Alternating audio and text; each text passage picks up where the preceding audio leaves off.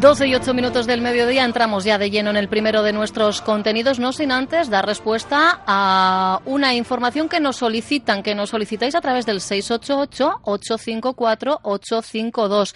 Nos preguntan, ¿vais a decir algo del tiempo? Como temperaturas en eh, las capitales, es verdad que nos hemos saltado por eh, exigencias, en este caso, del programa especial, ese punto eh, y aparte que hacemos siempre para conocer cuál es la situación meteorológica, ¿verdad? De las próximas horas e incluso próximas fechas. Bueno, de momento, deciros que a esta hora del mediodía los termómetros en nuestras eh, capitales no superan eh, los 16 grados. 16 grados de temperatura en Bilbao, los mismos que marca ahora mismo el termómetro en Donostia o en Bayona. Baja a 14 grados el mercurio en Iruña, 13 grados en Vitoria-Gasteiz. En un ratito os eh, comentamos cuál es el pronóstico del tiempo para las próximas horas, porque nos trasladamos ahora hasta el Centro Cultural Santa Clara de Portugalete, que acoge hasta el domingo 15 de octubre la exposición Exhumando Fosas, Recuperando Dignidades. Una exposición que recoge el trabajo que desde el año 2000 viene realizando la Sociedad Aranzadi en las fosas de la Guerra Civil. Fijaros, fue en 2015 cuando dos investigadores, eh, Jesús Pablo Domínguez y Ayora Arroitia, comenzaban lo que ellos mismos definen como una andadura de activismo, divulgación y lucha memorialista. Nacía entonces un blog, Crónicas a pie de fosa, donde dejan constancia de su labor como voluntarios en la localización excavación y exhumación de fosas comunes. Aseguran que el verano de 2014 marcó sus vidas para siempre y, entre otras cosas, queremos saber por qué. Cristina Álvarez está ya a pie de calle y en buena compañía. Cristina Eguardión. Eguardión, sí, me encuentro en el Centro Cultural Santa Clara de Portugalete, que como contabas estos días, hasta el 15 de octubre, acoge unas jornadas dedicadas a la memoria histórica. Eh, han sido organizadas por Oroitus Portugalete y eh, además de visitar la exposición de Aranzadi Exhumando Fosas, recuperando dignidades, también se puede asistir a charlas como la que esta tarde van a ofrecer los invitados que me acompañan, que son Ayoa Arroita La Fuente. Buenos días, eh, Hola, buenos días. Y Jesús Pablo Domínguez Barona. Hola, buenos días. Bueno, como dices, ellos son redactores creadores del blog Crónicas a pie de fosa y esta tarde, eh, Ayoa, Jesús, vais a hablar sobre eh, un trabajo de exhumación que se ha realizado en, eh, en las merindades, al norte de Burgos. Así es, vamos a hablar sobre el trabajo de sumación que en las merindades y también sobre algunas fosas que todavía tenemos que encontrar. Bueno, este trabajo que vosotros realizáis lo hacéis de forma absolutamente desinteresada. Estáis eh, al tanto de cada uno de los trabajos eh, que en torno a la memoria histórica se hacen en todo el Estado y dais cuenta de ello además en vuestro blog que se dedica precisamente a eso, ¿no? A difundir para que no se olvide este oscuro episodio de nuestra historia.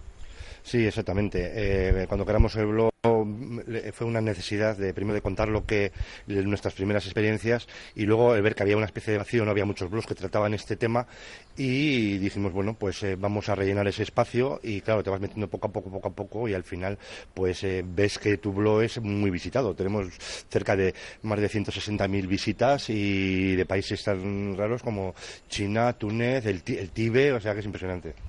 Crónicas a pie de fosa es el nombre de este blog que comenzó eh, un poco por iniciativa de vuestra hija, ¿no? Contándonos la historia que es muy curiosa. Bueno, en realidad nosotros eh, memoria hemos hecho durante muchos años, pero eh, nuestra hija quería, quiere ser antropóloga forense y quería conocer a Paco Echeverría. Entonces decidimos que si ella probaba y sacaba buenas notas, se lo íbamos a hacer todo lo posible por encontrar dónde estaba Paco y llevarla a él. Entonces eh, fue así y en el verano del 2014 supimos que estaba en Monte de Estepar, en Burgos, realizando una exhumación y como lo prometido es deuda, allí fuimos y estuvimos con él. Entonces fue una experiencia maravillosa. Fuimos en principio solo para un día, trabajamos como voluntarios con ellos porque veíamos que hacían falta muchas manos. Mi hija y tanto mi marido como yo acabamos encantados y no nos queda otra cosa más que volver durante toda la semana para poder ayudar y al final acabamos eh, exhumando con ellos las tres fosas que había. Bueno, en este tiempo, desde entonces y hasta este momento, habéis participado en muchas exhumaciones como voluntarios siempre que eh, vuestros trabajos os lo permiten y me imagino que, bueno, pues que habréis vivido momentos duros en esas situaciones, en esas excavaciones, ¿no? Sí, eh, en un principio eh, aparentemente puede ser duro. Pasa que nosotros ya estamos igual un poco, un poco curados, ¿no? Digamos que vamos preparados ya para lo que vamos a, ver y es muy distinto. Por ejemplo, aquí, eh, por ejemplo, en Vizcaya o en el País Vasco, lo que más se lleva son las fosas de guerra, que son soldados muertos en combate y bueno, pues puede haber uno o puede haber cinco, como sacamos en el Mundial Tun en, en Barazar pero otro caso son cuando son fosas de represaliados, como por ejemplo la de Burgos, donde de cuatro fosas sacas a 96 personas asesinadas con las manos atadas a la espalda y el, tiro de, remate en la nuca. Eso se impresiona mucho, sobre todo cuando sabes y, conoces a, familiares que están alrededor tuyo esperando que aparezca su familiar. Eh, Ayoa, en tu familia han sido unos cuantos los casos eh, de personas que han sido asesinadas, ¿no? Sí, bueno, eh, realmente asesinado, asesinado solo fue mi bisabuelo por parte de madre, que está en el cementerio de Ciriego, al cual eh, se dice que se le hizo un juicio, pero no es cierto, porque no tuvo ni abogado ni forma de defensa alguna. Y cierto día le llevaron al cementerio de Ciriego, subido a un camión, al amanecer con tan buena suerte que su mujer y su hijo pequeño desde la ventana pudieron despedirse de él. Al poco rato escucharon los tiros contra la tapa del cementerio y eh, más tarde fueron a, visitarle, a verle, visitarle no, verle, donde fue enterrado por eh, las personas mismas que le habían asesinado, con lo cual mi abuela, mi bisabuela, perdón, fue represaliada porque fue pillada viéndole. Entonces, mm, Luego tengo más familiares represaliados con cárcel en Valdenoceda, la famosa cárcel de Valdenoceda. Estuvo mi otro bisabuelo, mi abuelo, mis tíos abuelos. Tengo mucha gente represaliada en la familia. Bueno, han pasado unas cuantas décadas, eh, pero la memoria histórica precisamente pretende eh, hacer que no se olvide este oscuro episodio para que no se repita, ¿no? Y vosotros, de hecho, queréis poner en marcha un proyecto para acercar toda esta historia a los colegios. Sí, es un proyecto que, tenemos, porque también pertenecemos a la Mesa de la Memoria de Ortuella, y hemos visto, porque hemos hablado con nuestra hija y con otros eh, chavales de, de, 12, 14, 16 años, y hemos visto que no se está dando historia, primero historia eh, de la época moderna, de, de, la época de Franco, de la República, no se está dando historia hasta segundo de la ESO posiblemente o más arriba. Entonces estamos intentando hacer con los colegios un programa didáctico para presentárselo y que podamos eh, participar pues con alguna conferencia llevando algún, algún abuelete para que le entrevisten, que participen de alguna forma con algún vídeo, con alguna reacción, con dibujos, o sea, una participación directa con los alumnos y que conozcan que Franco no fue ningún presidente del gobierno elegido democráticamente, que fue un dictador y asesino, y que, que el gobierno legal de aquella época, era la República, fue eh, arrebatado por un golpe de Estado y no como nos lo tratan de vender. Y que después de aquella guerra ha habido 40 años de dictadura, que también parece que eh, hay intenciones ¿no? de que eso quede en el olvido. Y precisamente para que no ocurra eso, vosotros estáis aquí eh, no solamente esta tarde con la, eh, con la muestra, con, perdón, con la charla sobre esa exhumación en las merindades, sino que además habéis dado inauguración a estas jornadas el pasado día 1 en las que podemos visitar esta exposición de Aranzadi, que es impresionante porque tiene en cuenta eh, muchos aspectos ¿no? de lo que son las exhumaciones, sobre todo las personas, ¿no? el aspecto humano, que es al final el que más nos toca, ¿no, Jesús? Sí, eh, como dice como dice Paco, eh, cuando vamos a las exhumaciones, pues que lo importante en una exhumación es que la gente participe, son públicas, que la gente vaya, vea cuál es el trabajo que se desarrolla y que eso se divulgue por dos funciones. Una para que se conozca la historia y lo que pasó. Y otra para que eh, personas que pueden ser testigos de, de dónde puede haber cuerpos enterrados pues participen, porque la gente mayor todavía, a pesar de los años que han pasado, sigue teniendo miedo.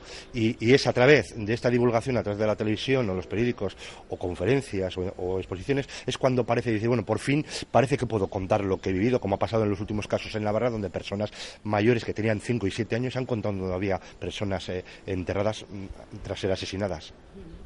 Bueno, la verdad es que es sobrecogedor ¿eh? lo que contáis, también lo que se ve aquí en esta muestra y esta tarde eh, a partir de las 7 estaréis aquí en este Centro Cultural Santa Clara de Portugalete eh, ofreciendo esa conferencia en la que eh, nos vais a hablar sobre las merindades de Burgos, guerra, represión y fosas comunes. Y por cierto, el miércoles también hay otra conferencia, será a cargo de... pues creo que no tengo aquí el dato, pero eh, también, eh, sí, represión y resistencia en Busturia, metodología aplicada en el estudio de la mano de la antropóloga Maribel Eguizabal. Todo esto dentro de estas eh, jornadas en las que se trata de poner a la vista de todos y de todas la memoria histórica que hasta el día 15 van a estar en la, el Centro Cultural Santa Clara de Portugalete. Eh, Ayoa Roita La Fuente, muchas gracias. A vosotros por dedicarnos vuestro tiempo. Y también Jesús Pablo Domínguez Barona, muchas gracias por la entrevista y también por el trabajo que hacéis. Vale, pues muchas gracias a todos y ya sabéis que están invitados a ver la exposición, a venir esta tarde a la conferencia nuestra y, a la del miércoles con la compañera y, si no, a, participar en una sumación. Cuando Gogora lo haga públicamente su página, pues la gente puede ir a una sumación y participar directamente en ella.